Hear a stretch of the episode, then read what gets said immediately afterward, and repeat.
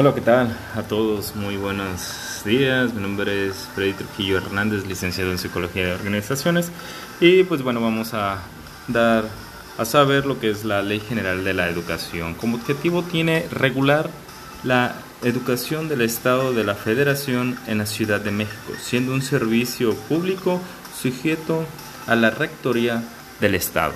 La Ley General de la Educación se compone con 181 artículos, 11 títulos y 17 artículos transitorios. Artículo número 1. Garantiza el derecho a la educación. Artículo número 2.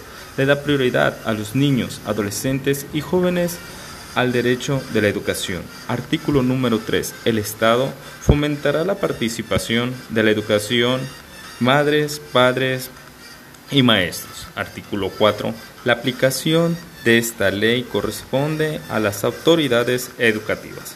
Artículo número 5. Toda persona tiene derecho a la educación. Artículo número 6.